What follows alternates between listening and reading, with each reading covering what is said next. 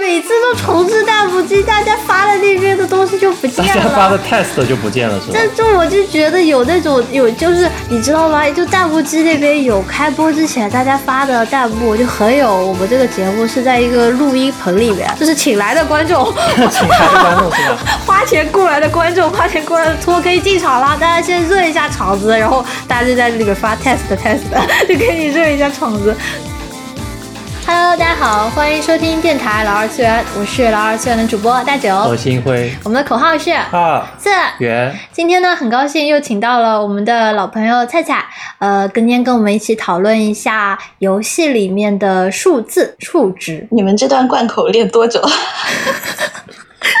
啊，大家好，我是果汁凉菜，我是那个啊前游戏从业人员。虽然我跟数值八竿子打不着关系，也勉强可以说一说，装一下。就是有在我们这个节目里面之后，如果有一些背刺数值策划的一些环节，就很需要你在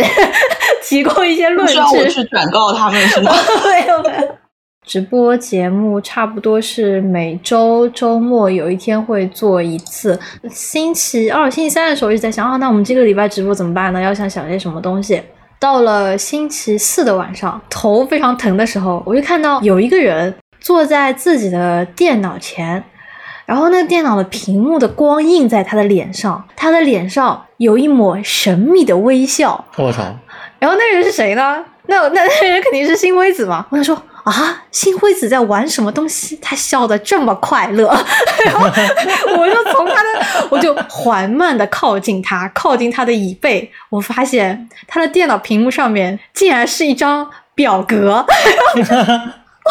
什么悬疑故事的开场？真的是。然后我在想啊，因为我知道他一般露出这种笑容，肯定是在玩什么游戏嘛，就各种各样的游戏，他都会就笑得很开心，但是不笑出声音来，就是属于这样一种状态。你现在看一张表格都已经能让你快乐成这个样子了吗？这张表格到底有怎么样的魅力？然后我就坐在他旁边的椅子上面，我就开始看他这张表格上面这个数字在动，然后然后星人子的鼠标在这个在这个屏幕上面疯狂的操作，到处点，点了之后呢，然后这个数值增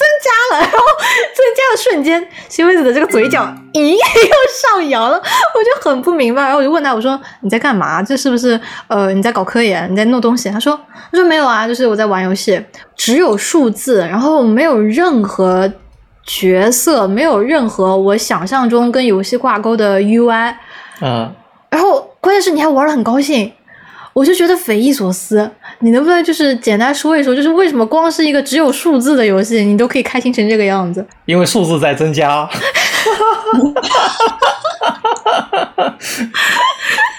什么叫数字在增加？你玩游戏不是要追求一个数字在增加的那个体但你能？不能给大家大家介绍一下这个游戏是干嘛的？为什么数字在增加你就高兴了？这个问题问的好，为什么数字在增加我就高兴了？不是，嗯就是你玩游戏嘛，就是需要那种成长的过程嘛。你比方说，你刚开始，比方说刚开始你只能够挖一个矿，嗯，然后你过了十分钟你能挖十个矿，过了一百分钟你能挖一百个矿，然后过了两个小时你能挖一千个矿，然后就属属于那种过过一段时间就可以往往后面加一个零，你就感觉很爽。就是黄金矿工呗。可是它什么东西都没有啊，就只有数字啊。就只有数字，就它就很不符合我想象中对游戏的一个设想。就我玩游戏玩的不是特别的多，所以我我自己接触到的游戏可能更多的我要去玩，我就会关注它里面的角色好不好看，嗯然后画风呃有没有趣，故事有没有意思，所以。我的这种认知下面，你在玩一款只有数字的游戏，我当时真的是非常震惊的。嗯，我就我就觉得人跟人之间的这个壁垒啊，真是难以打破。我玩这个游戏其实有个大类叫做 incremental game，它的游戏的数值会指数性的暴增。就一般我们玩游戏会喷这个游戏指数性的上涨它的这个数值嘛，就做的很差。但是这个游戏的卖点就是它的数值是指指数性上涨的，就给人一种增长幅度很大的感觉。呃，也是因为这次的事情，所以我想到说，其实这个礼拜，如果是你为什么在大家直播的时候，你打开了这个游戏，你要开始让你的数值增长了吗？其实有很多款类似的游戏，个 Cookie Clicker，可能你们知道，就是那个点那个饼干，就刚开始可以点。就是刚开始你用鼠标点一个饼干，然后到后面你可以雇老奶奶去造这个饼干，然后雇到后面你可以你可以买下一个饼干工厂，然后可以买下一个饼干银行，然后到后面你可以派宇宙飞船到外星球去挖饼干，就到饼干星球去挖饼干，大概是这个样子。好的，谢谢你故事的家攻占外星的故事。攻占外星。啊，那我就再把这个话题扯回来。扯回来了是 呃，其实也是因为这次看到星辉在玩这个游戏，然后。一个长得跟 Excel 非常像的一个游戏，他玩的这么开心，我其实是稍微反思了一下，我以前对游戏的这个认知是不是太狭窄了，然后所以去稍微查了一些资料，就会发现，其实抛开我刚才说的我很在意的游戏的那些呃人物形象的设计，然后故剧情的构成是什么样子的，其实游戏非常关键的一个部分。就是数值，也就是数字，嗯，承担了什么样的作用呢？我就觉得，其实如果有一个在游戏工作过的游戏公司工作过的朋友们来给大家介绍的话，肯定是他知道会比我更多一点，然后我们可能会聊得更开一点。所以今天就是临时，我们就 在节目今天开始录之前，大概一个小时之前，我们就是敲菜菜，菜菜快点录节目了 然后做成了一个小时视频会议是吧？对的，然后我们就攻克了。菜菜说是把我电脑都关了。我们真的很很像那种临时加班的互联网公司。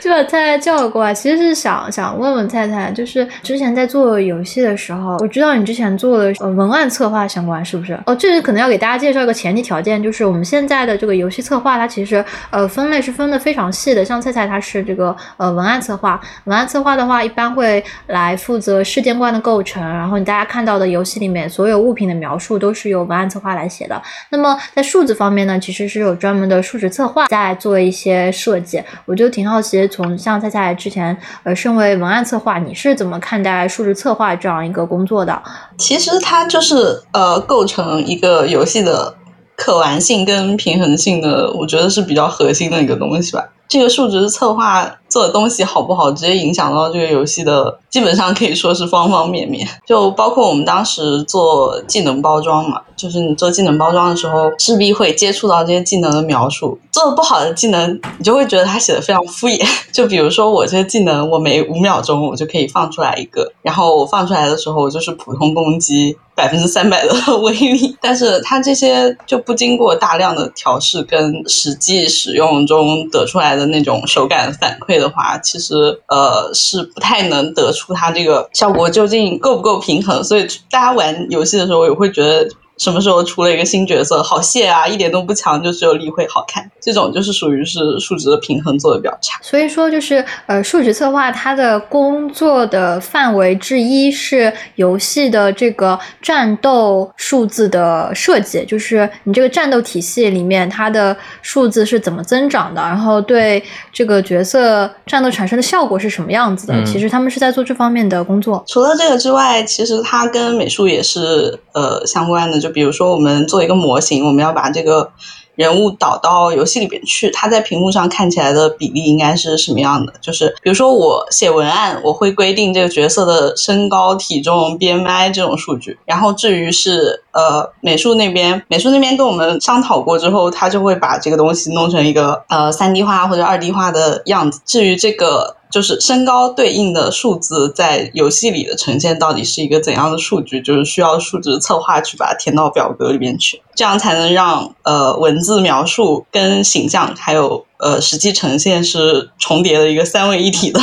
状态。哎，这个其实我不是特别明白，是说要把这个角色的。身高比输入在这个游戏中间吗？就是如果是以数值形式呈现的话，我脑补的是这个角色和屏幕里面的其他角色，他可能有一些呃身高差。才会让一个看得更大，一个看得更小嘛？是类似于这样。就是包括场景的场景跟人物的比例，还有不同比例人物之间，他们在屏幕上看起来会是什么样的？这其实都是用数值去量化的。哦，原来如此。我上一次听到类似这个工作，其实是在呃 Minecraft 的建筑视频里面。他们因为在 Minecraft 里面，你的角色全部都是两头身嘛，他们会去衡量在这种两头身的情况下，一个建筑的格子到底是要多少格，会让这个建筑会人。人之间的比例看起来比较和谐。是的，嗯，对对，其实除了这个战斗体系和我们前面提到的，呃，由文案策划先设计的。角色的呃身高体重，然后美术经过经过美术那边的设计，然后再给到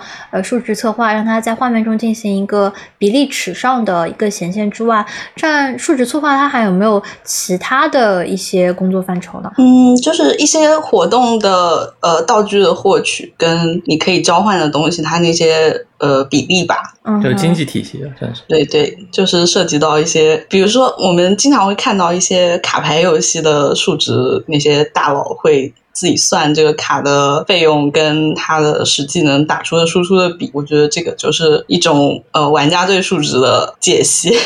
哎，讲到这个玩家对数值的解析，我之前也是在新辉子这边看到，那段时间他一直在玩赛马娘，但是我我印象中你玩一个游戏就是打开这个游戏玩这个游戏，但是我发现他在打开这个游戏的同时，打开了四个 Excel，打开 对，我就在想你在干什么？你在那边就就然后他在那个 Excel 里面进行了一通操作，对，一通操作之后 一通填写，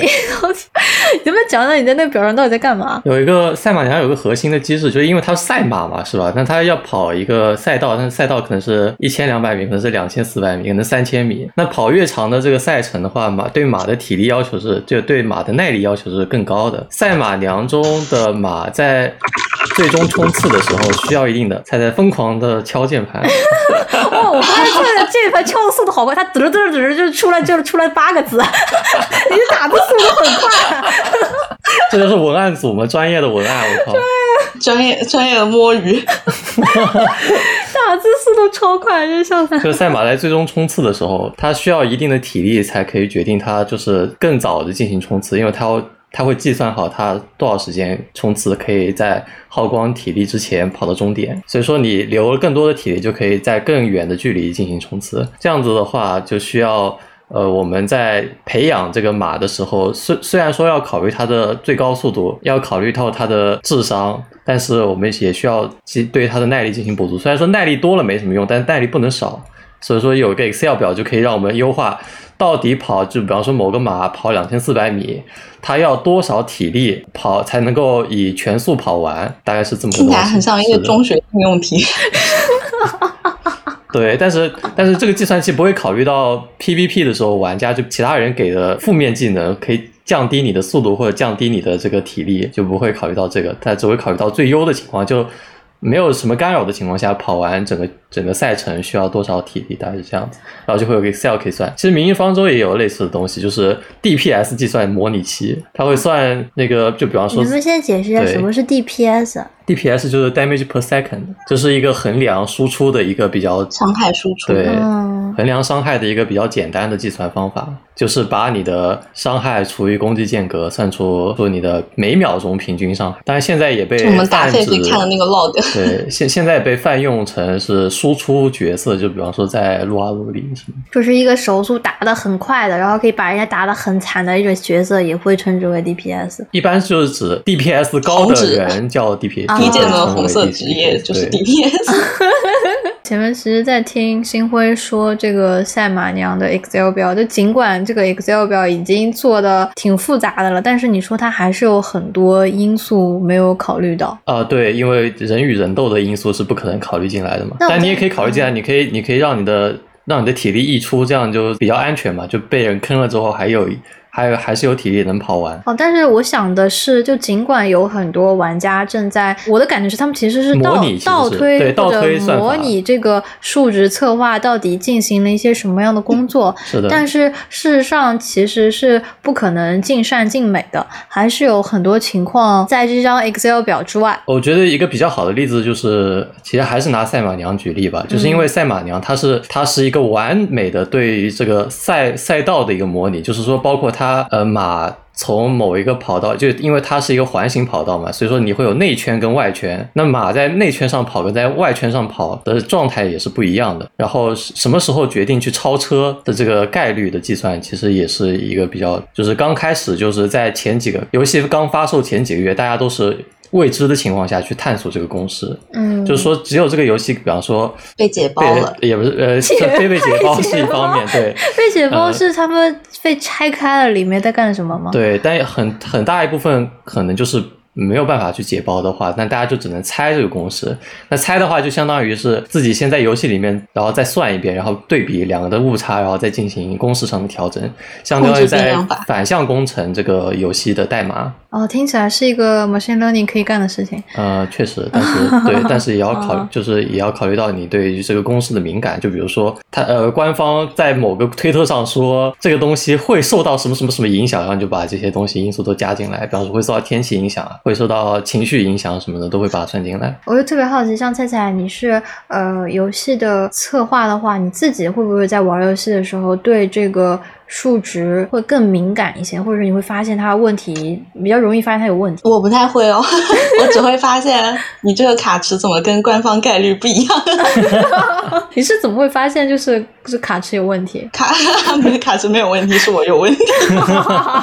应该说比较良心的二次元手游卡池的概率还是比较准的，还是就是宏观统计，就是有很多论坛里面的人会做，会对于这个抽卡概率进行统计，然后所有人会上报自己抽了多少次，然后出了最高等级的。卡片多少次？呃，游戏区 UP 在直播帮别人抽卡的时候，也会对它进行统计。所以说，一些比较火的游戏，其实它的概率是会比较准。就是它不准的话，一个 UP 主代抽一下，所有人都知道这个概率有问题了。在已经抽取卡的那些人的概率分布，就能看出来这个概率的情况有没有问题，是的，有没有集中在他官方说的那个范围区间内。是的。OK，、嗯明白了。但是我也知道一些比较小的游戏，或者说不是属于那种我们 B 站用户会玩的游戏，他们可能就会出现什么其中的某一个角色，就真正得你得花好几万之后才会才能够抽到。就虽然说他在他表面上在这个卡池里，但其实是不在这个卡池里的。美女客官发牌，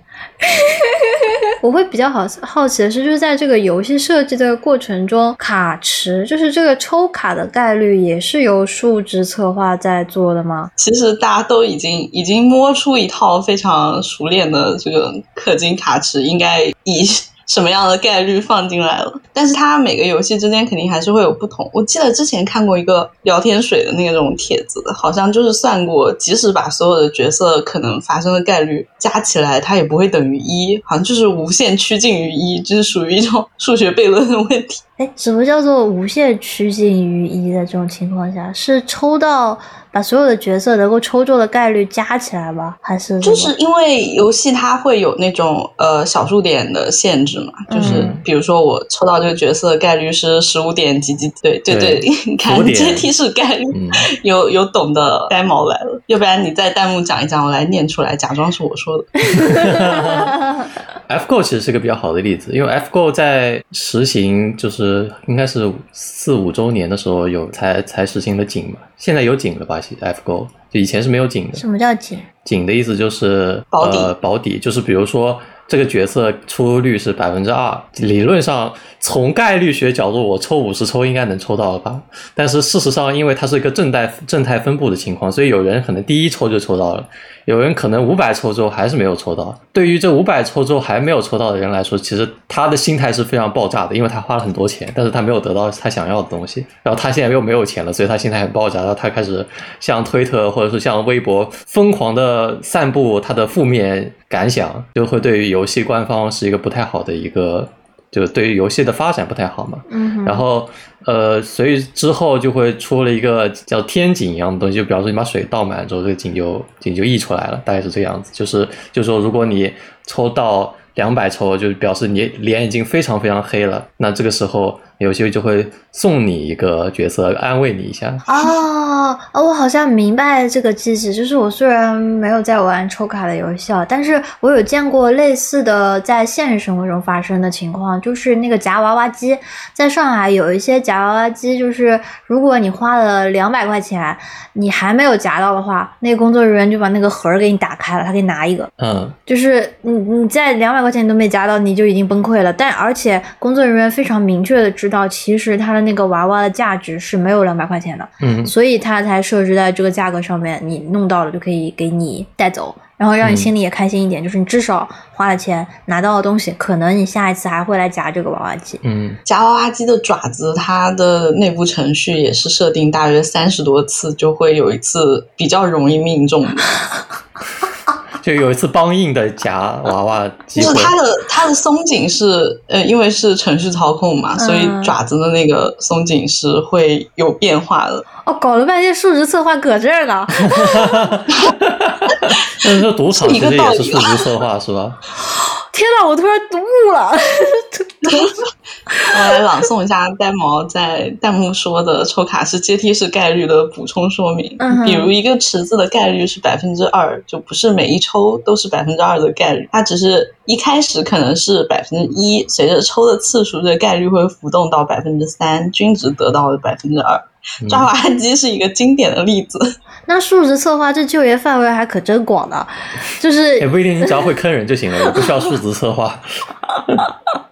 所以是游戏这个行业吸纳了比较会坑人的人，是吗？哦，我的没有天呐！没有冒犯的意思。但其实抓娃娃机也是一种游戏嘛。哦，讲到这个游戏，其实我昨天还看到了一个非常有趣的说法。呃，虽然我们知道很多东西都可以称之为游戏，但是你很难去具体给游戏定下一个定义。嗯，就比如说游戏，你说游戏是为了得到一个更高的分数，但是在体育竞技中，就比如说像花滑这样的比赛，嗯他们是自己一个人在那边表演，然后根据他做出的一些动作，你给他累积一个总分，或者是呃像是跳水，根据嗯他跳水的这个情况，你给他一个分数。那么这种情况下，这是一个游戏吗？它就不是个游戏，因为它没有人去阻碍他。但它要打分，所以它是个游戏。但但是有没有人去阻碍他？他们会更倾向于说这不是一个 game，这是一个 competition。他的身体在阻碍他，身体在阻碍他，我的手让我抽不中。是他是他，随时是个游戏嘛。但我想说，就是这个定义会，呃有些人是这么觉得的。他说他觉得有，如果是有人在阻碍你的话，互相之间有一个阻碍，比如比如说嗯足球有对抗，那橄榄球有对抗，嗯那他们就是一种 game。那你只讲了 PVP，那单机游戏嗯那种，就其实就是一个人在自自个玩嘛。就比如白金成就这种，其实就是呃他也会给你评价，但是你就自己在玩。哎，白金城是什么？白金成就就是 PS 四、PS 五上面嗯就有点像是成就系统嘛，然后白金的成就就是嗯跟全奖杯还有点不一样，白金成就是相相对而言比较难的一些成就，然后你做完了这些成就之后，他就会给你一个小奖杯，嗯哼。表示你可以休息了，不要再玩这个游戏。哎，其实这个我昨天也有看到一个很有趣的说法，说是在一九九六年的时候，有一个人叫做呃 Bottle，他提出了说，呃，大家在玩游戏的时候，其实是有一个四个维度的属性的，就跟我们之前聊的那个 MBTI 一样、嗯 m b t i 是呃八个维度的属性嘛。然后他说，这个四个维度分别是你这个玩家可能是，就像你前面说的那个成就，你是一个 achiever，你是一个非常喜欢做成就的人，非常喜欢拿奖杯的人，喜欢拿小奖状、小奖杯、小勋章，对吧？或者说，呃，你可能是一个 explorer，你是一个非常喜欢探索的人。就比如说这个游戏的呃角角落落，呃，嗯或者是它这个剧情的所有支线，你全部要滚一遍。你或者或者就是 FF 十四里面那些自拍天天自拍的人，感觉被骂到，然后这一类的玩家呢，可能会就是有一些这个 explorer，就是探索者的这样一个呃属性在。那第三种呢，可能这个玩家他来到这个游戏就是为了跟大家交朋友，所以他那个说法叫做 socializer，、嗯，就是你在这边你是一个社交者，你可以跟很多人。嗯小姐姐加微信嘛，狼杀 CPDD，就是也会也会有这样一类玩家。那么最后一个维度的这个玩家属性呢，叫做 killer，就是说有些人他来玩游戏就是为了影响别人的游戏体验。对，破坏别人的游戏体验。他过来就是想把其他角色杀掉，或者是让别人觉得不舒服，他在这里可以泄愤。那其实呃，大部分玩虽然说这可能也不是说，因为这个理论也是在二十多年前了嘛，我相信他肯定不是把所有的玩家类型都包括在里面。泡泡糖是不是破坏别人的游戏体验？为什么泡泡糖是破坏别人的游戏体验？就是把别人围起来啊。把别人还好吧？泡泡糖其实就是一个一个对抗游戏，破坏坏别人游戏体验，那我会我会觉得糖豆人一些人会很破坏别人的游戏，把别人抓着是吧？不让别人走，就把别人前面的桥踩掉了，就是别人就只能只能干看着这一局结束。那这个游戏它这个游戏的怎么说设计，就是为了影响别人的游戏体验啊？嗯，是的。就多少有点反社会人格映射到游戏里的感觉。我不知道，因为这些游戏，嗯、对我都没有办法产生很强的吸引力。然后我就在想，那我自己，呃，是什么样一个类型的游戏玩家？我觉得我可能更靠近是一个 explorer，就我很喜欢，如果我真的开始玩了一个游戏了，我就想知道这个游戏剧情里面边边角角发生的所有的事情。就比如说，呃，最近这个《Elden Ring》二登法环，虽然说我这个没有设备可以玩嘛，我就只能当一个云玩家，但是。呃，我就会觉得它的每一条支线，然后网上有很多实况的呃 UP 主，很多的 VTuber，他们做的那些分析，我全部都想看一遍，不一样的环学视角，大家这个环学的 research paper，我要一篇一篇读下来，再对比一下他们有什么区别，然后还要去读他的 wiki，就是他的一些呃写的这个游戏内的角色的背人设的背景百科，然后世界观的这个详细介绍，然后里面他们的家谱是什么样子的，他们的家族斗争到底是怎么弄的，我就想知道它里面的所有的东西。那那你觉得新辉，你觉得你自己类型，你是哪种类型的玩家？我我嗯觉得我还真不知道我是什么类型玩家，就我有时间了，我肯定会去探索；但是我没有时间了，我可能就是利益相关，先先把奖杯给拿了。哦，我能明白，因为你在玩星露谷的时候，你就是完全根据你的这个 achieve，对对对 achievement 的东西，就是所有的成就。新辉子玩星露谷是这样子的，今天我们要完成这个成就，对，这个季度的任务必须要达标，这个季度的 KPI 就是一个都不能少。这个季度要是达不达不了的话，就只能明年见了。那菜菜，你觉得呃，你会是更靠近哪种类型的玩家呢？这是可以说的吗？我之前其实做过 MBTI 跟游戏玩家类型耦合的一个测试，什么什么什么的？就是它呃，我觉得它其实很接近 MBTI 的设问的流程的，嗯，但是它得出的结论又是跟游戏扣在一起的。如果我找得到那个链接的话，下下课之后也给你们测一测。假的什么？不是还有那个阵营九宫格，我觉得也很适合放在这差不多个游戏。嗯，那我觉我当时得就是测出来是那个，嗯，你说你测收出来是藏家。收藏家就是嗯其实我觉得跟 Explorer 有点接近，但是还不太一样，就是更会偏重于一些休闲一点的玩法。嗯，嗯新露谷但是星露谷很干哎，是啊，硬核休闲。动森也很干。我当时玩动森，我就是每天没日没夜的玩。你这玩什么呢？赚钱是吧？钓鲟鱼？没有啊，我就是强迫症。如果一块地没有产平，我就很难受。那你这个更更胜一层楼。然后我会想收集全衣柜，然后为了达成这个目标，我就要不停的扩建我的房子。那你这个是没底了，你扩建你的房子又 又背上房贷。我玩抽卡游戏也是，我可以不玩，但是这个角色我要有，我可以不养成它，可是我看见它在我的仓库里，我就开心。啊，对我也会有哎，啊，但好险我不花钱，所以杜绝了我这个现一象。些一些 collector，然后我会在想说，就是其实不一样的玩家类型的不一样类型的玩家吧，应该说，其实对于数值的敏锐度，我觉得是不一样的。就比如说，我是一个对文字剧情，就是这个游戏里面的文字内容、演出非常在意的人，它数值到底是什么样子的？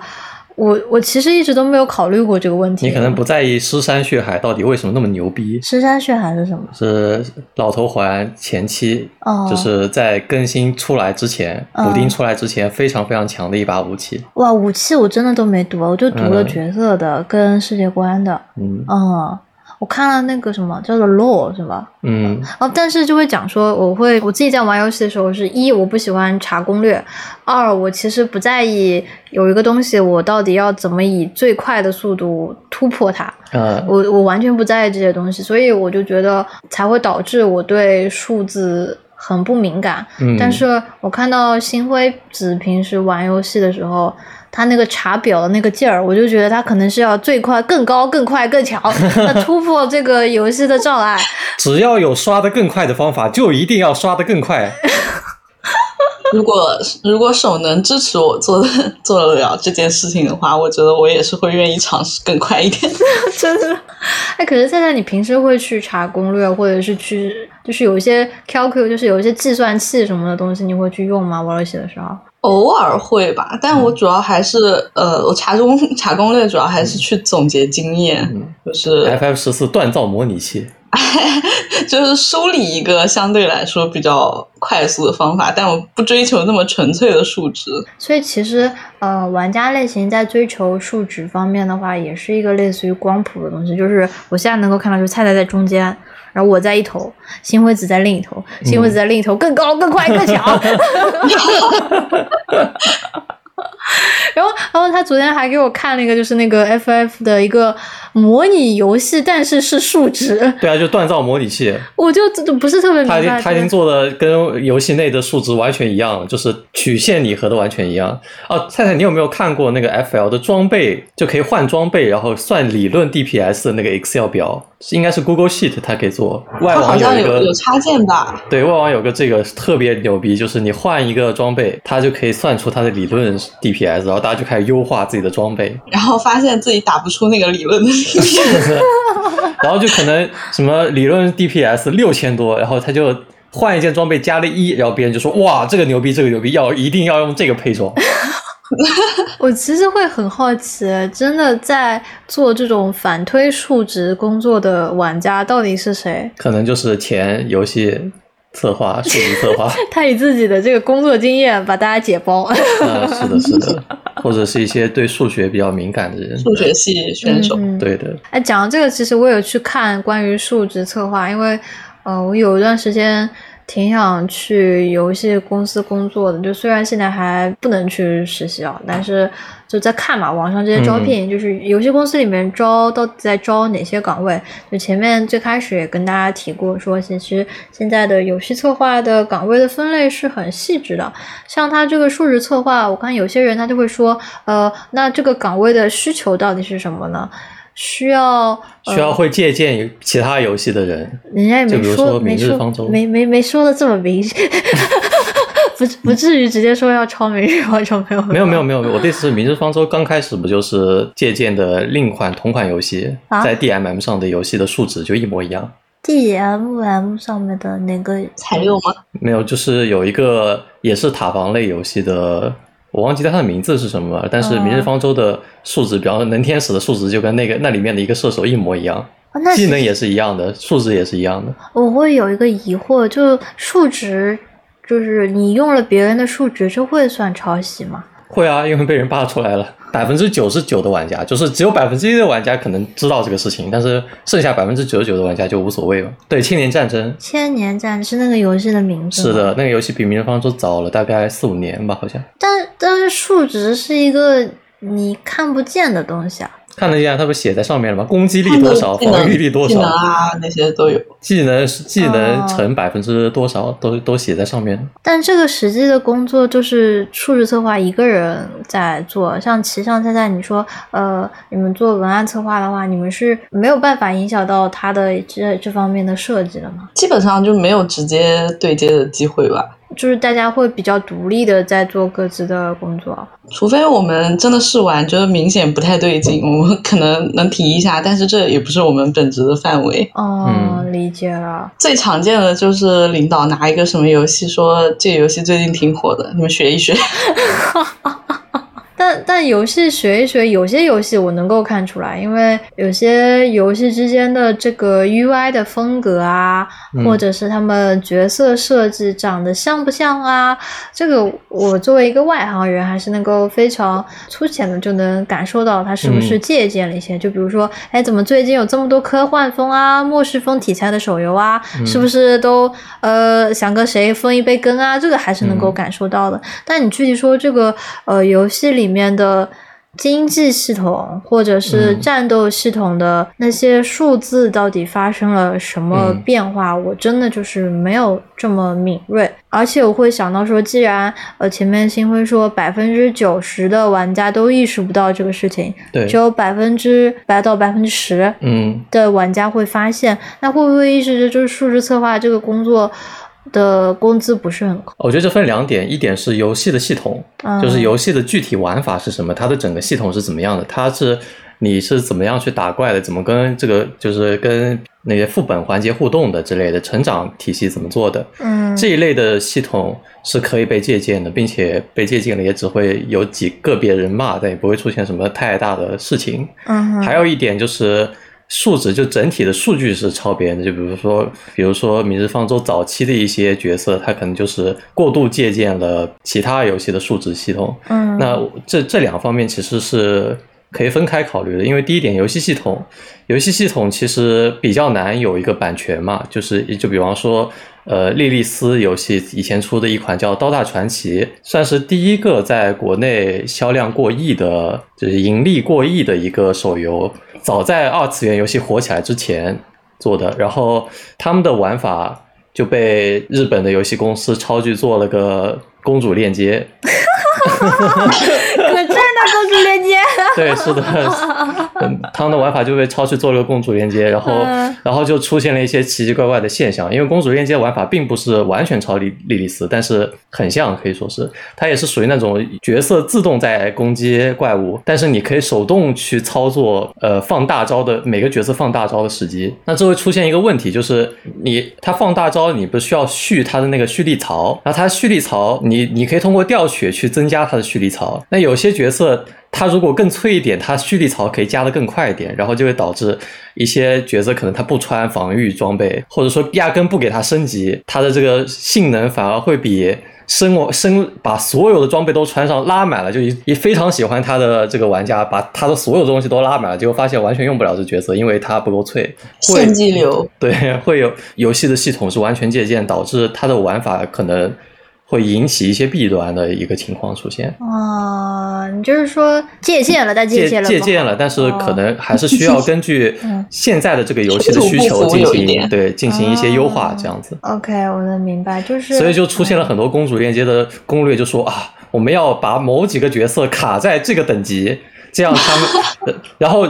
两年后这个角色应该是这个等级的，因为他两年后很有用，所以所以从我们从现在开始就要把这个角色卡在这里。你如果升级了，你就你这个号就可以重练了，有这样的一种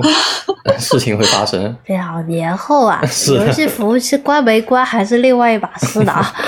这这个这个这个这个这个，光公主链接的数值，我之前也就略有耳闻，就是它一刀下去。贪婪蓝月什么什么九九九九九是吧？哦，是是是，它里面有一个比较出名的角色设计数值设计崩了，就是有个新春凯路、新春凯流，呃，凯凯不叫，然后他就是相当于是一个老角色，但是换了一个新春的衣服吧，就是和服。然后这个角色的大招是把自己的魔法攻击力乘上一个百分比，算在自己的原原始的攻击力上面，然后持技能持续时间是十六秒，也就是说，你如果在这你如果放大招放的速度比十六秒要快，就比方说有几个角色可以帮他加加他的那个蓄力槽，然后让他让他等级卡的比较低，这样子的话，就比方说被被 boss 打一下，你的这个蓄力槽就满了，然后你就可以疯狂的放技能，然后到最后，因为它是乘法叠算嘛，然后到最后你的攻击力就上升到九九九九九九九九，一刀就把 boss 给秒了，然后就出现原本可以，比方说要三个人才能够打得过的一个 boss，现在一个人就一刀就把它秒了，然后就造成了数值上的崩坏。会怎么样？就是会会有一些笑话。呃，笑话就是明日方呃不是明日方舟，公主链接它的工会战就是 PVP 的这个战斗是三十个人，然后每个人一天可以出三刀，就相当于也可以打三次 BOSS，那相当于有九十次 BOSS 的机会是吧？那那你要在九十次 BOSS 机会，你要二十四个小时打完，那你如果有个人疯狂的在按大招，然后他打了十五分钟，然后他说啊。我有一次操作失误了，我我我申请我申请挂数，就挂数的意思就是，他就卡在这里，他让别人先打，打完之后自己就可以相当于免去自自己这次尝试失败的错误。那然后然后这个人失败了，下一个人接着打，打完了又失败了，然后下个人接着打，然后就然后整个整个工会三十个人就套在这个无限的操作中。脑子就公主链接游轮，对，我现在就是就是差不多，就跟菜菜你说的，我现在脑子里面就是有一个东西上面挂着三十个大汉，啊，然后在转。你可能看到一种傻屌图，就是有棵树，然后上面全是熊猫，就说我挂树了，我挂树了。哦，这样这样，是的然后又是因为他角色非常脆嘛，他又很很有可能会死，然后你又需要一个奶妈不停的奶他，然后你可能手速慢了，可能是慢三帧按，然后这个角色死了，然后你就挂树了，所以就出现这种情况，然后就会有那种很煎熬的一个一次工会战，所有人都整整天都在上班，就是平常下班了之后还要再上班，嗯上到深夜五点钟，他五点钟开始结算，就这一整天的这个会战的情况，然后所有人就熬夜熬到五点。大家玩游戏为什么玩的这么累啊？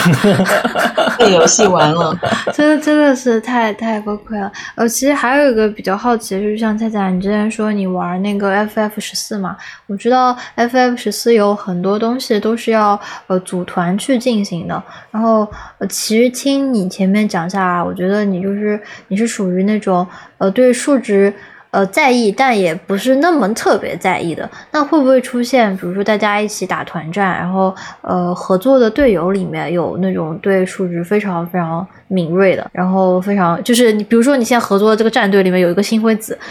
那那你们这个这 你你们合作的时候，就是会不会会不会有一些故事啊？这这又是一个新的一期了。国服的环境现在其实就是一个有一个 ACT 争议嘛，就是说关于大家到底要不要开伤害统计来判断自己队里的人有没有跟自己一起打本的这个 什么东西资格啊？真的就是他们，尤其是六点零开了之后，呃，高难本对输出的要求又更高了嘛，就是大家又又都是换了新的装装备，然后又做了充足的准备。如果下本的时候遇到一个 log 拖后腿的人，确实是会感觉有点白瞎自己的努力。但是什么叫做 log 呃拖后腿？就是嗯，就是它的输出，嗯它的输出，哦他们会因为 FF 十四就是对 FF 十嗯四是一个奶妈也需要输出的职业，就是他们会开那个 ACT 来看你奶的比例跟你的输出比例。如果你奶妈奶过量了，比如说我现在 T 已经满血了，但是我又奶了百分之四十出来，就会有队友说。你你摊一下输出，要不然我们推 BOSS 就不够快，这样子。嗯这其实是源自魔兽世界，就是魔兽世界有个 BDM 是可以自动检测，，BDM 又是什么东对，西？缩是是一个也是一个插件所以，跟 ACT 一样，就全是插件的一个缩写，就插件都是名字都是第三方插件嘛，就是嗯不是官方认证的插插件。OK，然后，但是魔兽会提供 API 接口，就是说它的游戏是自带一个插件的一个对外的一个接口，你可以你可以写一个程序，然后获取游戏内的数据，这个是官方认可的。所以说，呃，魔兽世界就会有很多很多类似的插件，就可以提醒 BOSS 要干什么了，或者说，呃，你的队友没有在打输出这样子，就会提醒这些事情。然后，然后这个东西因为它是伤害统计嘛，然后就会有歧视，就是说，哎，我我四十个人的三十个人的团战。怎么你有两个人在摸鱼，压根就没干事情哦？原来是去拿外卖了，你怎么不早说 去拿外卖了 之类的？然后就会就会有这种歧视嘛，就说哎，你这个人伤害不够，就不应该在我们这个队里待着，那就会产生很多争议嘛。那这这个事情就发展到了 FF 这 FF 十四这边，FF 十四这边就是官方肯定是不认可日本的官方是比较在意玩家的感受的，就要考虑到任何玩家群体嘛。那有些群体可能他就是抱着一种很休闲的态度来说，哇，我来我来观光一下这个高难的副本是怎么样的。但是其他队伍队伍里面剩下七个人就说，哇，我一定要打过这个 BOSS。那那就会出现这个问题，就是有一个人在，也也不是说他玩的不够认真，就是说他可能他的游戏心游戏态跟习惯可能跟大家不太一样，就导致呃说会伤害上，然后他也不会去在意自己的伤害是多少，那就会坑到队友这样子。那不就是我本人吗？这个 对啊，所以说官方为了保护这 这批人，所以说他嗯其实是禁止台面上是禁止这类的插件，但是还是会有人开始，因为大家想要通关嘛，那肯定是想要挑一个跟自己差不多等级的队友。那就这就提到什么是什么是 logs，就是这也是魔兽这边带过来的，就是有一个。可以民间上传你打副本的一个通关的一个记录的这么个网站，然后你可以上传你的历史记录，相当于我一百米赛跑跑了多少秒这个样子，然后你记录一下这这十年来你每次跑了多少秒，每每次成功赛跑跑了多少秒这个样子，然后然后别人就会说哇，你超过了百分之九十九的选手，你是个。它它它会显示，就是你，它会把你的这个玩家的这个百分比显示出来。哦，那你就超过了百分之九十九 通关的玩家，那你一定是粉色大神，就是还有九十九上面就是粉色的我也我我 橙色大神、粉色大神，赶紧来我们队带我们飞吧，就这个样子。那就会出现这样的提示。然后，嗯然后像低于百分之二十的，可能就是灰色的，嗯灰色的这个数字。然后大家会说你这个你这个菜鸡是被人带过去的，所以说我们不能要你这个样子，就会很苛很苛责这部分玩家。嗯，但其实这个也有人对，也有一部分争议，就是说，既然这个是记录是所有通关的玩家，就是所有通过这个副本的玩家上传自己的 DPS，然后进行排名，理论上他们都已经通关了。对吧？他们都已经通过这个 boss，他们就有能力去打这个副本，大概是这么个意思。所以就会有很多争议，就说要不要用，要不要开这个伤害统计，以及这个伤害统计到底能不能真实的反映玩家的玩家的实际水平。因为你想啊，如果有排名，有排名的地方是不是有内卷？那有可能有很多人就会觉得，哇，我一定要打到世界第一，我一定要打到前百分之九十九，前百分之九十五。那内卷的那批人可能就会觉得，哎呀，就比方说他们在一次打 BOSS 的途中，他们失误了一次，后说，哎呀，我失误了，不行，我这个数据很难看啊，我死了。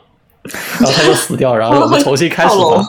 重新开，那那就会导致这部分想要追求这个自己的这个成绩的这部分人，可能会给你的通关带来更大的挑战。因为他们想让自己的数据变得很好看，他们想考试考出好成绩，而不是想他们想着我拿六十分就行了，我只要通过这个考试就行了。他们想要考九十九分，那万一考了他他前面两道题答错了，他就啊哇不行，我要重新考一次，他就他就把这个他就退出考场，剩下七个就撕了考卷，哇，我一时间都不知道这个世界里边谁的素质更差，就是所以说这个是是一个可以讨论好几期话题的这样一个、这个话题量。他这个争议至今还在这个狒狒的各大 SNS 上面嗯很，活跃。对的，这也是数值带给人的一个 对，我就在想，就玩家把自己玩进玩进去了，算是。呃，怎么说呢？我其实刚刚一开始听到菜菜说有这样一个插件可以监督大家，呃，在这场团战中你的输出有多少。这我脑子里面要带入一个现实场景的画面嘛，嗯我其实带入的现实场景的画面是有一个大教室，里面有三四十个学生，上面有一个摄像头，这个摄像头可以看到所有的学生上课时候的表现。然后有一个学生上课的时候没有认真听讲，他上课的时候摸了摸桌肚子，桌肚子里面有他藏着的这个武侠小说或者是漫画，他看了两页，然后那个摄像头开始报警，通知教导主任说。三年三班李子明同学现在没有好好学习，影响三年三班的这个呃行为成绩，嗯，你们的流动红旗就没有了。会的，会因为李子琪同学就是就是但是但是你要考虑到游戏设计的时候，他会给一些容错嘛，嗯它不会说你所有人都一定要全神贯注、认真学习十五分钟，嗯那可能可以有有那么偶尔一两次开小差或者三四次开小差的机会，所以说它并不是说你一定非要所有人达到这样一个标准，而是说尽可能的减少失误率，就是有失误没关系，但是。它在游戏设置的时候，这也是数值的一部分嘛。嗯就游戏设置的时候，它不会考虑到所有人的 DPS 理论 DPS 最高是多少，嗯我把这些理论 DPS 加起来乘上一个十分钟，就是我们 BOSS 的血量。然后你们必须要完美的配合，零延迟、没有卡顿的情况下，你们才能通过。它不会这样设计，它会给 BOSS 比方说百分之九十或百分之八十五的这样一个血量，然后你其实可以有一定的容错空间在，所以它会它不会考虑到说你真的需要真的完美操作才可以做到。呃，我我不知道肥肥六点零现在有这样一个插件可以统计大家的情况。呃，在这个之前，更久以前，我有看新辉子玩肥肥的时候，我就发现他呃有一半的时间在玩，有一半的时间在看别人是怎么通关的。然后我当时问你，你告诉我说你要记住在这个副本中的走位，对然后大家还有排练，对，要练习。有一个 rehearsal，我就我说啊，哦你你、哦你这个打游戏还要先先演练一下哦你这个游戏的、是这样子，的，就是、嗯呃，你你提到了一个很好的观点嘛，因为 FF 相当于每个副本的机制都是比较固定的，可以说是，就是说你只要通过反复的练习都是可以通关的。呃，BOSS 要出什么招了，你要所有的人要先走到 A，再走到 B，再走到 C，或者说有几个人要先走到 A，有几个人要先走到 B，然后两方互换这个样子。对，会有会有这样的一个类似跳舞一样的感觉在里面，嗯，那那相当于，那你相当于要踩这个无地毯嘛，然后那你踩地毯可能就要记住十分钟之内踩地毯的这个规律，这就是要把所有的这个对吧对记住。有时候一些非常非常难的环节，就比方说，因为你可能有一个非常难的呃地方，就所有人都会失误的地方是出现在整个流程的六七分钟。那你如果是这个地方失误了，你要从头开始打，对吧？那相当于你要先花五分钟时间打到那个地那个地方，然后你又。然后你就开始已经开始疲惫了，有些人可能已经开始开小差了，然后这个时候再进行排练，那你可能呃一个小时、两个小时都卡在这个地方，就所有的人都会失误，哎 A 失误一下，B 失误一下，C 失误一下，然后 D D 又失误一下，然后时间到了重进副本，然后又又开始失误，那相当于就进度很慢嘛。那这个时候有很聪明的人，也很聪明的几个人。开发了一个相当于是排练模拟器，就是用网页做了一个可以上下左右控制你角色的一个东西，然后进行排练。就是你可所有人可以匿名登录进去，然后在在那个小小游戏里面进行排练。那这样子就可以避免避免掉你疲劳驾驶嘛？就是疲劳驾驶五分钟之后，再再再去玩，跟你反复的去玩，就是反复的去练习一个阶段。呃，失败了继续来，这个这个练习的效率是不一样的。所以说，有人甚至开发了这种游戏的模拟器，去玩这个游戏，练习它的这样一个感觉在。就比如说，我好像只有一个 C 开头的单词记不住，我就不用每次都从 abandon 开始背，是吗？哦，OK，我能明白这个意思，就是呃，阶段性的去突破这个副本嘛。是的。但是我觉得这种。很严苛、很严厉的游戏体验，其实是不是也是由数字造成的呢？是的，它如果 BOSS 血量很少的话，那其实大家都不可以跳过那个很很难的部分。是的，就是这个数值策划，它把游戏的难度设置的很高，然后它具体体现在设计中。我当然我没有干过这个工作，我能够大概猜想，就是比如说前面新蚊子提到的，他把这个 BOSS 的血量调的非常的高，BOSS 的输出。调的非常的大。其实一个比较简单的例子就是，它不给你反应时间。比如说一个很简单的，呃，FF 里面有很多副本都有简单模式嘛，就是它会先让你玩简单模式，可能是剧情需要，先让你过一遍简单模式，然后呃有感兴趣的玩家可以去玩很很难的模式嘛。那那些简单模式里面，可能攻击的时候先给你一个提示，然后过了个十秒钟，就是地板已经亮起来了，就会亮红色区域，表示这个地方是危险的，你不要进来。嗯。然后过了个十秒钟之后，然后它才会出招攻击。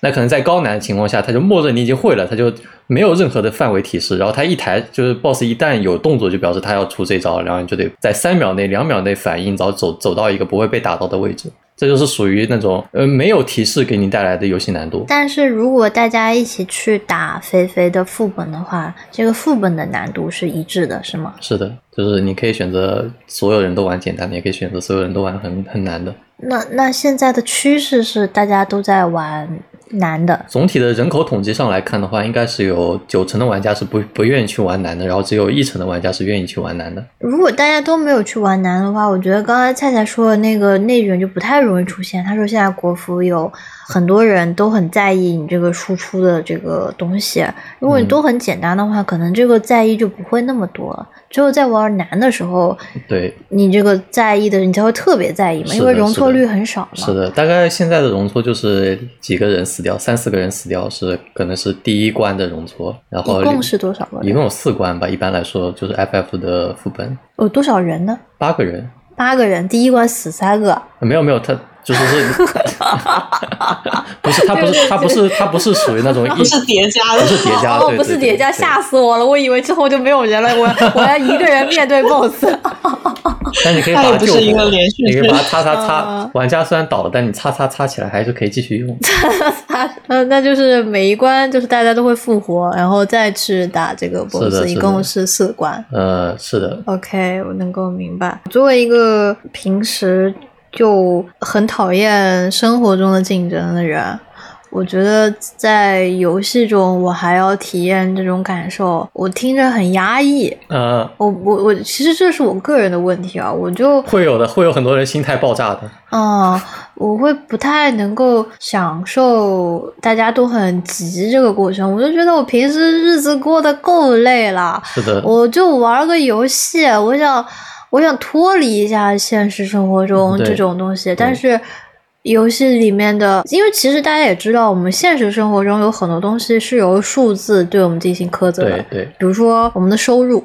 这是一个数字标准，我们我们这个生活的地方的物价，我们的房价，我们有很多数字上的挑战。我们要用我们的工，就是我们的工资进行攻击，然后房价进行防御，然后 减出来，然后就是我们的房贷，对不对？就是给我们造成的伤害。就我我会觉得说，我们日常的生活中就有很多的数字围绕着我们，就比如说是的，三十五岁了，你要下岗了。是的，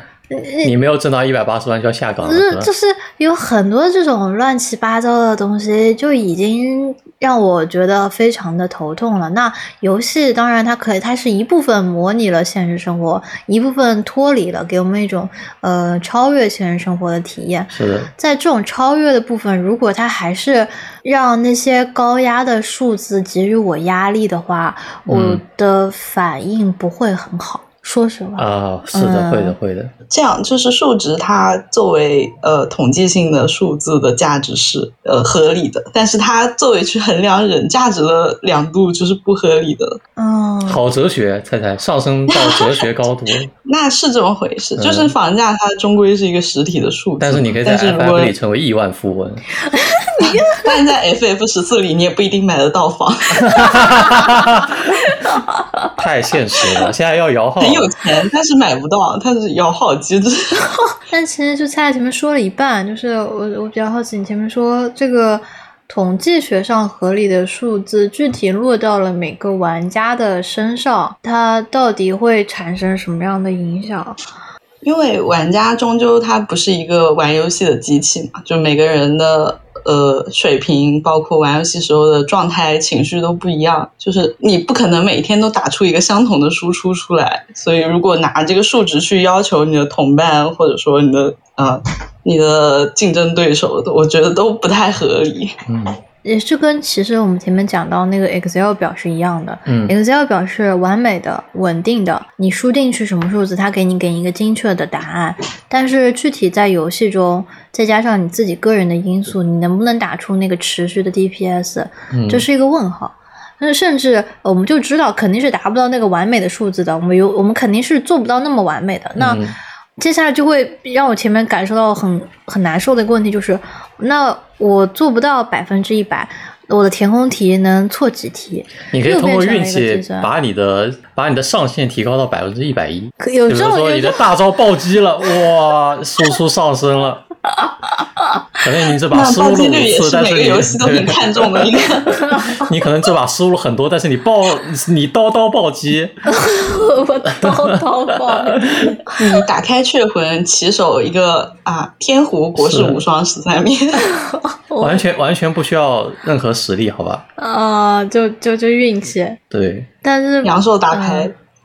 对，其实打牌是个很好的例子，为什么打牌是个很好的例子？就是从宏观统计上来看，嗯嗯，你可能呃好玩的好的玩家可能被就是点炮的概率只有百分之十，玩的差的玩家可能点炮概率有百分之二十五，可能玩的好的玩家胡牌的概率有百分之三十五，玩的差的玩家可能胡牌的概率只有百分之十。嗯，但是这不代表玩的差的玩家不能摸到一手好牌啊。新手运、哦，强运，对，就是即使即使你用概率学是吧，每一步都很精准的计算，但你也不不能挡不住别人第一回合就开始听牌了。这个在棋盘类里面我可以理解，但你把它回归到一个我们平时经常在玩的一个 RPG，嗯，我就会觉得 RPG 它还是有非常踏实的一步一个脚印，啊对就是你打造了这件装备，这件装备会回馈你回馈给你怎么样的效果，对，你学习了什么技能，那么你就可以得到什么样的攻击，是或者，什么样的治治疗。是的，那在这样子一步一个脚印，类似于你在这个棋盘上的布局之后，我觉得它是一个更像一个棋类游戏，而不是更像一个牌类游戏。嗯，我懂你的意思，但是因为所有人都是追求刺激的，所以说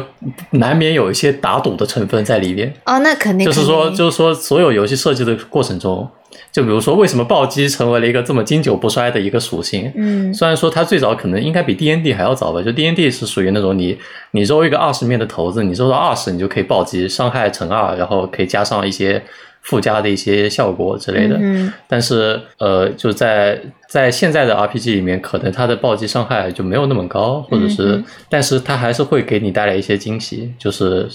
像我们之前聊到的，哇，我的大招暴击了，那就 会有一种很开心的效果。然后看到看到数字非常大，就是数字越大，内心越爽，就有这样一种感觉在。这个数字大，我昨天其实也有一个，因为在做准这个节目准备嘛，嗯我就稍微想了一下关于数字大的问题。啊、数字不能太大，但是得大。我小的时候对于数字大最深刻的印象来自于飞行棋，嗯，飞行棋甩到六，最大的是什么呢？是六六，然后你就可以溜出去，对不对？六你就可以呃全倾巢而出，然后别人呢出不出去。那其实它这个游戏里面的 randomness 就是它这个骰子随机性是非常差的。就嗯虽然说每个人都有六分之一的概率去投虽然是个正态分布，是对，虽然你正态分布了，你去投到了六，那六是一个好数字，那其他数字就变成了坏数字。嗯，然后你你你其实其他数字在这个游戏中间就失去了作用，也就是说，嗯。你的一到五，他们占了六分之五的概率。嗯。它这个六分之五的概率中，你在飞行棋的游玩过程中，我无无数次回想起某一个下午，我一次都没有出事的那个瞬间，那 就是飞行棋，我我姐已经快到终点了，然后我一个棋都没有出去，我快急死了，我我我就觉得。因为游戏大厅可以用五出去嘛，只是你不能再甩一次，所以说这个也就相当于平衡一点嘛。还可以用五出去，你不知道这个规则是吧？可以用五出去的。对的。你你六出去你可以重投一下吧，但是你用五出去嗯你就不能再重投了，大概是这么个区别。那我们家还没有建立这对啊条规，则。那你如果有这条规则，你是不是就概率就变小了呢？就起码不会就像你这样的不幸运的孩子就会变少了一一千倍、一万倍。不会那么憎恨五个数字，改成憎恨四个数字。是的，是的。其实你在聊到这个投资的时候，我想到一个非常非常好的，就在游戏里面的一个案例，也是 FF 十四的，因为嗯 FF 十四瓜比较多，就是五点零的时候，里面有一个奶妈职业叫占星术师，嗯它有个抽牌技能，它可以抽六张不一样的牌，就是它占星嘛，对吧？嗯然后其中有一个牌的效果是给是给伤害增加百分之十，然后它可以把可以把变成增幅成全体伤害增加百分之十。对，那其他的效果可能是攻速提升啊，或者是什么伤害减少，或者是回蓝增加这样子。嗯那也就是说，六张牌里面只有一张是比较有用的。那这导致一个什么问题？就是的太阳神？对，这导致一个什么问题？就导致五点五点零在打 BOSS 的时候，所有人都眼巴巴在等着这个占星在抽到那张太阳牌，皇上今天翻谁的牌子的？然后还有什么打团打到一半，哇，一张太阳，全体全体人员都振奋起来了，这把要赢了，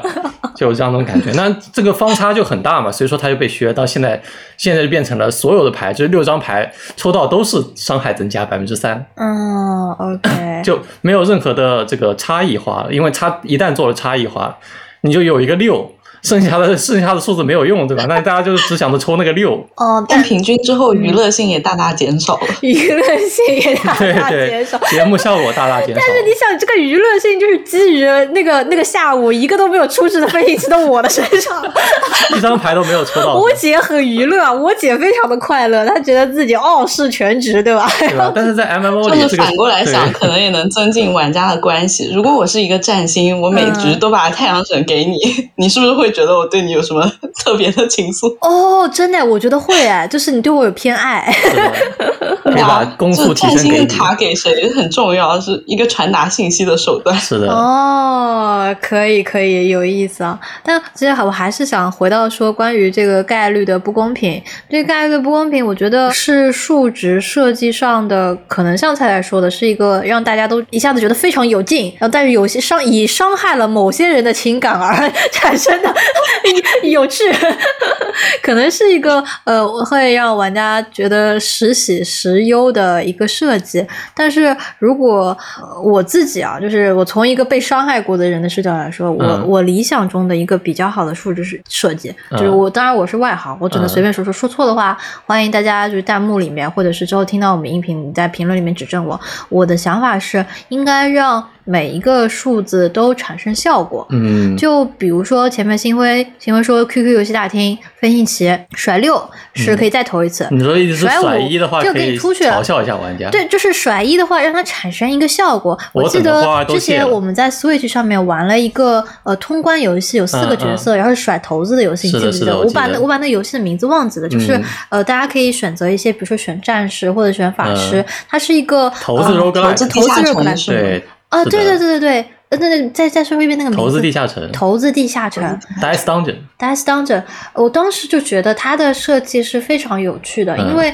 它让你在呃，比如说如果有一些武器的需要你投一和二，有些武器需要投投六。对，尤其是它里面那个呃法师的角色，你有一本自己的魔法书，你在魔法书中可以设计，当你投到几的时候的那个技能是什么，你要不要装备上？投到几的技能是叫怎么装备上？然后你又怎么组合这个概率？这个是让我觉得非常有趣的，它让每一个数字都产生了效果。嗯，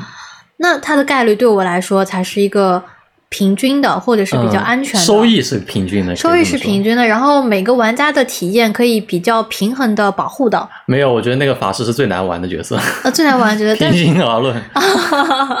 但是你想，如果有很多个法师，呃，嗯你说所有人都跟我一样是吧？大家都要都被折磨，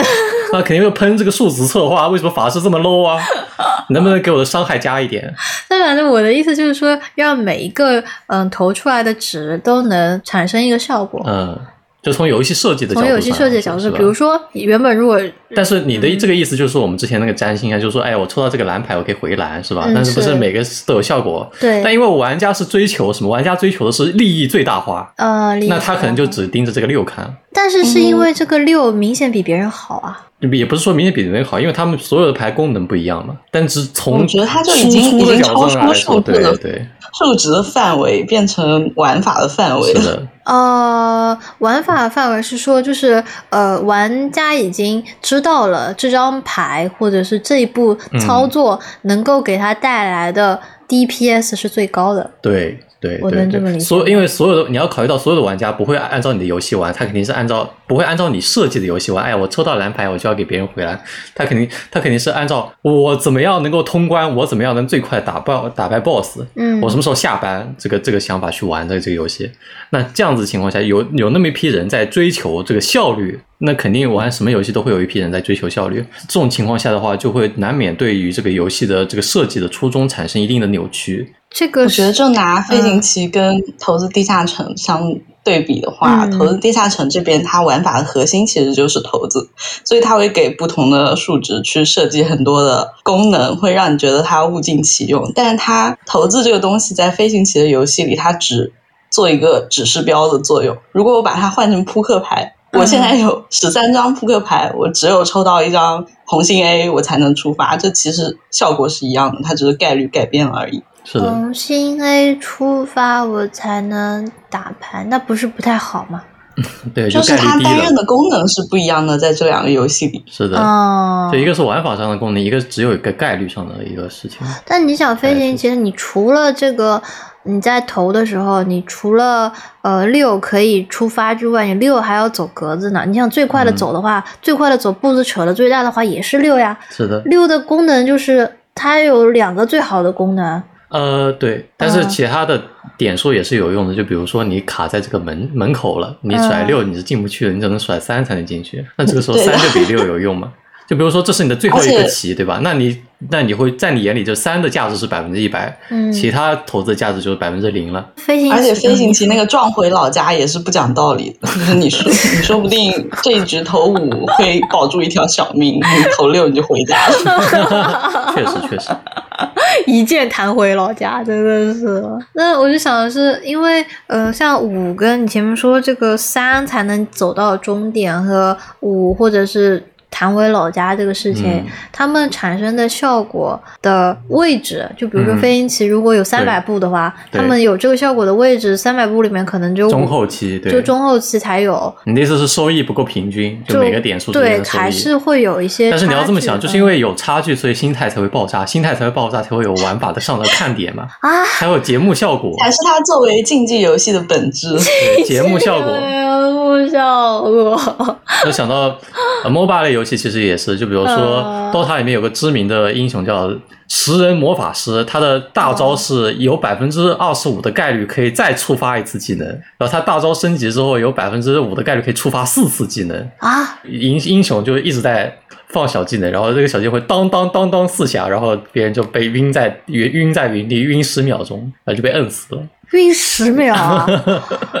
是的，所以说这也是哦，还有一个英雄也很喜欢，就是物理敏捷系里面有一个英雄叫幻影刺客，就是 P A。那他的大招就是有百分之多少的概率可以可以一刀暴击，然后暴击的伤害是百分之三百或者百分之四百。那这种情况下，大家就会哎，我就冲上去，我 A，然后我下一刀就有可能暴击把别人打死了，然后他就冲上去，然后就死掉了。啊，对，但是也会出现节目效果，就是说冲冲上去把五个人全杀了，一刀一个小朋友。嗯，对，那这个就是节目效果带来的。摇刀机啊，还有一个英雄的效果是有百分之二十五的概率能够闪避别人的任何一次伤害，应该说是回溯别人的任何一次伤害。嗯，那就会有什么大招，哎，大招指到了别人的脸上，但是被时间回溯了，就没有受到任何的伤害，就会出现这种节目效果。我在想，你说的这种节目效果，它就是拉斯维加斯有一个人去按那个老虎机，突然那个老虎机亮了的效嗯，果。七七七是吧？对，七嗯突然拉拉到七七七，然后那个机器开始不停的往外吐钱的效果。嗯，就就还是比较啊，对，那个食人魔法师在大招的时候，他就会摇那个老虎机，啊，还会真的对，他就摇有一个动画可以摇那个老虎机。什么预言家，游戏公司看看我，就我报四倍，他就摇个老虎机，然后右边写乘四，就给你看的，就是就是为了给你看的。OK，他的动画做出来就是给你看，对，嗯。你觉得很爽哇！我想再来一下。我我我觉得就其实我们之前在刚开始的时候也有提及到，就数据策划，呃，某些时刻它其实跟赌博有一些相像。呃，是的，所以说就需要一定的情绪上的刺激嘛，就是也就是为什么飞行棋到现在没有改规则，它需要 给你一个情绪上的刺激，又绕回飞行棋。你不甩到六，你的情绪就会越来越爆炸。飞行棋的 buff 嘛，要给我送回老家，又送回飞行棋了，真的是。反复鞭挞大九的内心。我只是真的不，哎，不不能多想，不能多想，童年阴影了。我这会让我觉得说，呃，之前会有一些传闻说什么数学系的大佬在拉斯维加斯赢了很多钱，嗯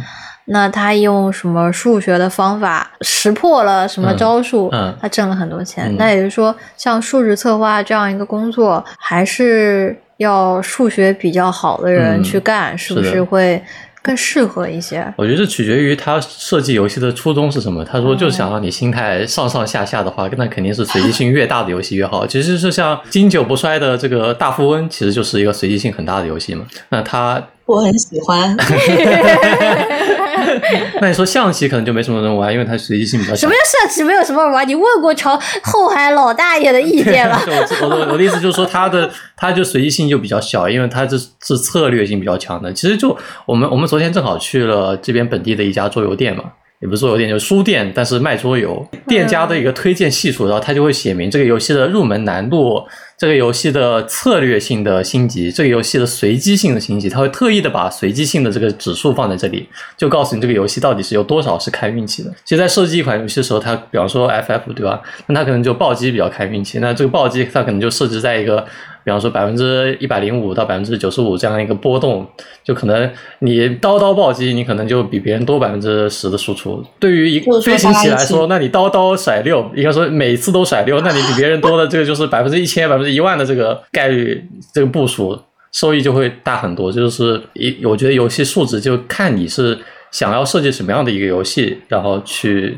再去决定到底随机会占多少一个比重。就是说下副本先看你的 ACT 数据，然后一起玩桌游就先给你量血压，看你是不是 说的很有道理。在一个比较容易波动的范围内。这个 ACT 数据，呃就是它总是能让我想到考试是吧？考试、应聘，呃，对对对考就是什么高中提前考试，什么要交你的个人简历上去，对，打高难度副本，先检查一下你上学期的作业。对，先看一下你上学期是不是第一个星期就通关啦？不是吗？不是的话，你就不能来我们队伍。就也有是谁不能加入我们的招募？you 肥肥霸凌是吧？究竟是谁今天不能加入我们的副本？you 炫舞，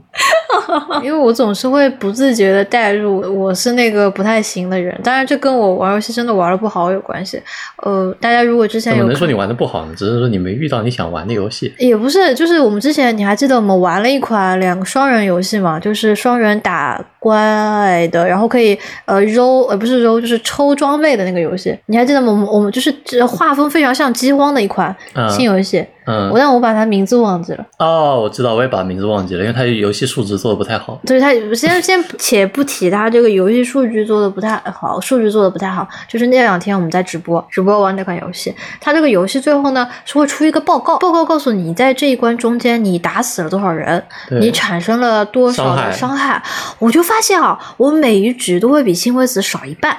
我就是觉得我是刚刚考了一个考试，社会有挫败感的，不如不给这个分数。其实。对他给了我之后，我就知道，哦，我原来在那边一通攻击，一通走位，嗯，我我这么努力，虽然看不见人在哪，然后我我腰也腰也疼了，肩也僵了，手也酸了，是的，最后只有新辉子的一半，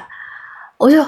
啊，什么东西？什么有不玩了。就我就感觉我很我很认真的在复习功课，最后那个考卷告诉我说，你今天这个考试考还不不告诉你分。数呢，毕竟是个团队合作游戏，为什么要告诉你分数对？啊，他告诉我我我考了四十分，我我那我真的对吧？虽然说你考了四十分，但是你吸引了火力啊。啊，什么？你说我听的话语。就是我被打死这件事情是有意义的，是吧？肯定是有意义的，这样可以防止我被打死。只要你被打了，就我就不会被打了呀。你要把你的队友向前推开，你看，那这个就应该把这个东西引入到肥肥的那个 A T A C T 里面，就是比如说这，个觉它会有一些就哦嗯，有一个比较好的一个例子，就是嗯。呃，FF 里面有法师的争议，就是法师有一个赤魔法师会复活，嗯。有个召唤师会复活是，然后有个黑黑黑魔法师不会复活，但是他伤害很高，然后就导致了这个争议就是呃在。上个大版本里面，因为赤魔法师会复活，他复活的速度很快，因为他是瞬间，可以他的每第二次施法是瞬间施法，然后啊，他就可以不停的读小技能，然后复活玩家，可能可以十秒钟内复活三个玩家，就是因为官方考虑到他会复活，对吧？那你既然你会复活了，你对团队的作用大了，你是不是输出应该少一点？那就把他输出给扣了，然后就导致这个副本里面高难度副本里面基本上见不到这个这个职业，对的。哦，然后到了这个大版本了，那个赤魔法师又崛起了，因为官方意识到了他不能够完全根据这个考虑到这个输出，所以他把输出又提回来了。虽然说还是比不会复活的黑魔法师要低，但是好歹是可以使用的一个一个职业了。哦，那我能够理解成你说，呃，其实游戏方或者游戏策划根据玩家的使用反馈调整了他们的游戏数值。对，就说理论的数值肯定是比这个还要低的，但是因为玩家更希望看到的是输出，而不是我虽然给我我虽然输出低，但是我给团队提供了复活呀。这样的一个，毕竟复活是不能量化，但输出可以被量化，所以说大家更愿意看数值，所以说官方就会根据这个来进行调整，而不是根据就它是根据玩家的反馈进行调整，而不是根据真正设计师想要达到怎么样的一个平衡来进行调整。我觉得这个就呃有一个非常有趣的问题，因为其实这也是提到了说，在游戏中多人游戏里有一些玩家，如果他承担的工作，他承担的作用不是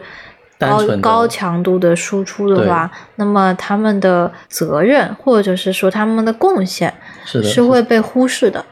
很难被量化的情况下是很容易被忽视的，对的。嗯，但是从游戏制作者的角度上来说，有没有什么方法可以避免这件事情？听取玩家意见，把它数值改高一点。听取玩家意见，把数值改高一点。那像菜菜，你们之前就是呃，比如说做了一款新游戏，啊，你们听取玩家意见的方法渠道基本上是在哪些地方？首先，我们游戏得上线，啊、但我们之前就是在测试的时候，会有去漫展去办线下柜台，呃，在回收这些试玩的玩家意见。哦，是是在以线下的，是是会给他们发表格吗？让他们当场填？没有，就是我们当时不是有呃几台试玩机嘛，嗯你就在那边排队，然后玩完了之后，他会留你的联系方式，然后之后发网络表格给你，你愿意填就填了，当然，然后无效数据也很多。哦，我好像有印象，就是曾经我不知道是不是这个游戏哦，但是好像我们之前讨论过，说是呃男玩家的反馈意见经常就是奶子更大一点，嗯，奶子更大一点多多一点。就是让他们提什么有有游戏意见，有有很多，或者是有一些吧，有一些男性玩家，他们可能对于游戏的这个数值也没提，他们可能更在意这个。他还会说，嗯呃，我很喜欢叉叉角色，但是他是四星级，能不能给他提到五星级？这其实但这种也是跟数值挂钩还挺常见的，嗯这种意见还挺常见的。但他其实就是想让个人偏好的角色变想让自己的得老婆能用，就即使他的数值不做调整，你把他星级嗯调高，他也很开心。把心其实是的。所以就类似于说是这个这个宾馆的价钱没有调升，但是我们是五星级，就是我们要五对，星。但是我们是五星级，我们口碑上去了，被我们游戏骗的人就可以更多。嗯，其实这样的反馈算是还是有效的，其实可以看出玩家的这个角色偏好的喜好度。对，然后是。不是之后要给这个角色做更多的活动啊，或者是给他做更多的皮肤，其实是可以通过这个看出来的。嗯，那其实我们是会衡量下次要约哪个精细度高一点的画师去画更高星级的角色。哦，这样啊，那我觉得那那大家这个反馈真的还是挺有意义的，嗯就是你你去表达出你对这个角色的喜欢，其实会影响到游戏制作方他们是吧？恋与制作人给给男主角喊麦，啊，这个这几个关键词我联系不起来，你在说什么？就是我我一个字儿都没听懂。但突如其来的发言，对他这个这个我真的是不明白啊，我就把你搁置了。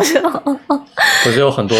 不是有四个嗯，男角色嘛？对啊，那你那你就可以在官方留言下面讲，哎，谁什么时候给我们家的谁谁谁再画一个啊，这新的？又是另一种数值了，是吗？对啊，哦，这个是属于粉丝数据。粉丝数据，也是一种数值，对，有道理。但这种数值其实可以采集的地方，之前有听到一种说法，就是有一个手游，我忘记那个手游的名字了。他说他在网上搜集到了部分玩家的意见是这样的，巴拉巴拉巴拉巴拉，但是最后没有影响他们去做任何改变的原因是，只有百分之三十的玩家在表达这件事情，百分之七十沉默的玩家他们是更多数。嗯所以最后游戏方就是决定不对那个角色进行改变。嗯，嗯喊平衡喊的最多就那百分之一的人，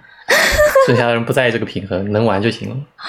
但这个我又，联系到了我昨天看到的一个东西，那你看了什么呀？啊、就是罗永浩说他们小区的供暖不行，然后他跟小区的几个刺头每天都去物业闹，最后小区的供暖问题得到了改善。这时候微信群就有人说，我就说等几天就好了，就是岁月静好。哦，我知道，我知道，就是那个呃，哪有什么岁月静好，都是有人在为你寻衅滋事。我觉得或许百分之七十的玩家里也有那种，我当然希望这个数值可以调整的更好，但是我也提不出专业的意见，我也不想跟官方去提这个事情。嗯，就是三十的人替我闹就好了。哦，我觉得这个很有道理啊，就是大家可能心里有念头，只是没有表达出来。其实嗯官方还是应该在，这其实涉及到行为学、心理学更多的一些有个反例我想到了你，想到什么？守望先锋，守望先锋它的数值平衡是根据它的竞赛，因为它不是有比赛嘛，嗯就是根据它的竞赛的时候哪个英雄最牛逼，就把哪个哪哪个英雄削了。但其实就是正常玩家玩的时候的数值跟高手玩的时候的数值其实是不一样的，因为高手瞄得很准嘛。那对于准头很好的，或者说对于需要瞄准那些英雄来说，他们的输出可能高手玩就会理论输出就会比呃新手的平均输出要高很多嘛。那只是这些英雄被削了，对于新手来说，这些英雄就会压根玩不了，就会出现这种情况，就导致守望先锋在呃就正常的这个玩家群体就越来越少。什么意思？就是他没有手不能玩，就是它如果是整个整体的游戏平衡性是根据竞技的这个规则去调整的话，它就会影响到正常玩家的用户体验，因为这个游戏的平衡是基于竞技的，就是职业选手的平衡进行的调整，而不是根据正常。百分之九十的玩家群体进行了调整，那这种情况下，那这种情况下，剩下百分之九十相当于在玩一个完全不平衡的游戏，然后守望先锋就凉了。平衡了，但完全没平衡。对，是在对职业选手平衡了，跟我们有什么关系啊？那我们玩的时候，那有些英雄就特别特别牛逼了，真的。我觉得今天其实呃这样子聊下来的话，会让我觉得说数值这个东西在。游戏里面，它呈现的形式是有很多种的。从最开始，我们嗯听菜菜说的，可能它跟这个角色的设计怎么在这个画面上的体现，嗯，从画面上来说，有一些数值的呃比例尺的体现。然后从游戏的经济系统和战斗系统上来说，它决定了呃某些角色或者是某些地方它的。增长曲线、成长曲线是什么样子的？我们讨论了玩家群体对于数值的敏感和讨论。对，那其实最后一点就是呃，玩家的反馈，由玩家的反馈构成的一个统计报告的数据，其实也是对最后对游戏内的数值产生了变化。是的，我们还讨论了飞行棋。呃，就是我虽然得 少说两句吧，飞行真的是。嗯，但就就算这样子一通拆解下来，我就在想，这个是不是一个游戏的本质？要构造一个游戏，抛开它的画面，抛开它的各种 fancy 的特效，最后留下来的就是数字和规则。嗯，所以所以数字要让人玩的开心嘛。这开心可以建立在血压高的基础上，或者是可以建立在血压很低的基础上。只要不像看基金一样就可以。但是他那天那个他那个游戏真的很像看基金。哦，之后要把那个游戏。那大富翁也里面也有自带基金啊。不是说大大富翁至少至少孙美美哦不对是孙美美吧？钱夫人跟孙美美还是可爱的呀。嗯。人家还是有一些角色的呀。他说画的色一点，你会抽卡吗？你可以可以把它变成氪金游戏。我我不要。可以买皮肤哦。哎，这样一想还挺挺氪的。你教大宇做游戏。现在就给你颁发什么顾问证书什么？筛骰子有一个特效什么的。特效什么的，但是我想说，就是一个东西，一个游戏的本质，把所有的画面因素去掉的话，最后剩下的可能就是数字。是的。然后我们。对数字产生反应，对数字，我因为数字激动，嗯，因为数字暴怒，是的，呃，保持愤怒，对，保持愤怒。我其实有个小插曲可以说，可以跟你们聊，就是数字，因为人看到这个数字的时候，人基本上只会对万位、万位级别的以下的数字比较敏感嘛，可能到了十万，到了一百万，比方冒险岛是吧？一套一百万，那那这后面六个零。看都看不清清楚，那可能就对于这个数字就不是很敏感了。所以说，呃，一个游戏可能最好会把这数字控制在一就一万到十万，就是最高的一个程度。可能很多 RPG 游戏就是十位数、百位数这样子的攻击和伤害。啊，我能明白你的意思，就是人对于一个数字的可视化的能力，可能就是万级。对你可能到了这个级别以上，你就觉得啊，这后面这几位数也不要也行，是吧？后面几个数你想象不出来，就是你的脑子要去建模一个数字的具体形象会比较痛苦一点。比如说你一个回旋杀爆出六位数，然后六个六位数字，你看都看不过来。嗯，对，是的，就会所以贪玩蓝月根本就不是依靠数值的游戏，它就是一个数字很多的特效蹦在你眼前，你觉得爽而已。这样啊，它还有这。其实像最近的《Vampire Survivor》其实也是有点类似的感觉，在就是一个 Steam 上比较火的一款小游戏吧，算是。它虽然说数字是控制在百位数左右，就最高伤害，但是它数字很多，满屏都是数字，就给人一种割草的快感。就所以说，从数字的数量上来说，其实也是可以给你带来一些很爽的感觉的。就不一定要大数字，可以是数字很多，也会给人一种很爽的感觉。因为人。虽然说你你可以对这个大没有什么概念，但你会对这个多很有概念，因为满屏都是嘛。它已经演化成一种感官刺激了。是的。那你何必玩游戏呢？你去逛超市不就好了？那超市没有那么大家都买不起。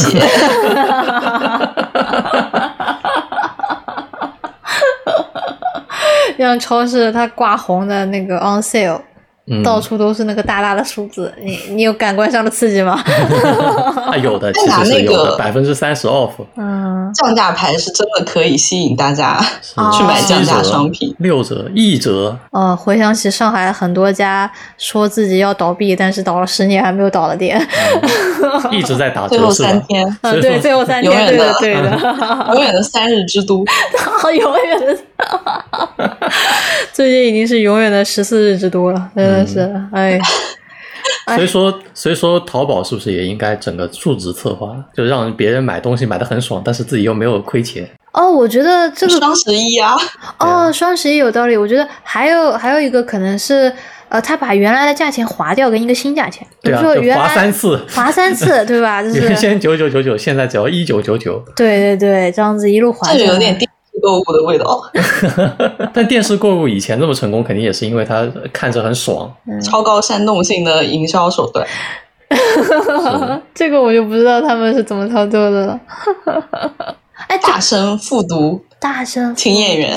哦，但这个你你说的这个突然让我想到，因为你说到这个关于吸引大家嘛，我最后可能想想跟大家说的是，大家有没有发现 B 站的美食区或者是数码区、生活区，经常标题嗯。上面会有很多个零，对，有很多个零，对，就是它有也不一定要有很多个零，可能三块钱就可以买到一整盘鱿鱼。有很多数字，然后人对，就虽然说我我我数学很不好，但我在想，人对这个数字的敏感是不是现在是扎根在我们这个眼球的扫视中的？我觉得是你的眼睛啪一过去，其实你更容易看到的是看到一。个看到一个一千，看 扎根在内卷之国的血液里。那也是我的是，赶快看一下今天的股票怎么样了？今天基金又跌了。对对，又跌了。那我觉得像我本人就会被一些嗯我在上海靠两百块钱活一个月这种标题吸引。啊，那我能理解，就是这个数字本身可能代表着对数字是比较敏锐的，尽管大家再怎么讨厌数学，或者呃再怎么觉得自己考的不怎么好，但我们在看到这个数字的时候，在这个数字没有大到非常离谱、超出我们的认知范围的情况下，可能我们可以通过这个数字一瞬间就读出一件事情的难度，或者是一件事情的进度，可以给你个很具体的概念。一个很具体的感受。对是嗯，就好像一套卷子，它也有难度系数，就比较直观，该给我那可以告诉们的视你这套卷频取个。标题了。该给我们的视频取个标题啊，最后是要取十万播放发给 十万播发给谁呀、啊？发给叔叔，这个可以说的吗？我真这是可以说的 我不行，我感觉我起不了这十万个标题。播放，十万播放去教大宇做大富翁十二吧。太酷了，太酷了！那可能就是我们今天的节目差不多就到这边。今天是一个关于游戏中的一个数字、数值的讨论。那在最后呢，要感谢一下最近在爱发电上面给我们发电的听众朋友们。我现在念一下，呃，最近发电的 ID physics h。漫无止境的八月，爱发电用户必赞 TN 有 Miseda、黄鹤楼、张萌、药丸、Husky 二二三三四一、反常函数、花灯、汇流向海一二一三八、Danton 零零零、TC 一三零精神扰乱装置、阿尔登端郎、Hawaii Hawaii 冬雪、富卓富贵在曼语叫、My Head 吴雨嫣、刘禹锡，感谢这个以上听众朋友们对于我们节目的支持。呃，未来呢，我们的计划还是每周会有一期的这个直播的电台节目，然后我们的音频录播会发在各大的泛泛播客的这个这个各种客户端嘛，比如说 Apple Podcast，然后 Spotify、小宇宙上面，然后其他的网易云音乐哦，网易云上面也可以找到我们。那么我们今天的节目差不多就到这边。然后今天出现在我们节目的嘉宾是果汁凉菜，大家可以搜索这个 ID，呃，关注一下他，就是他最近的这个形象，我们都觉得非常的爱可爱，很可爱嗯哦。哦，欢迎大家多去看看菜菜的直播。那么我们今天的节目差不多就到这边，大家拜拜，拜拜。拜拜。拜拜，耶。标题我想好，要十万播放发给丝瓜卡夫卡，丝瓜这一关还没过去。丝瓜卡夫卡是谁啊？是 FF 十四的国服制作 FF 人。十四的国服运营，运营哦，OK OK，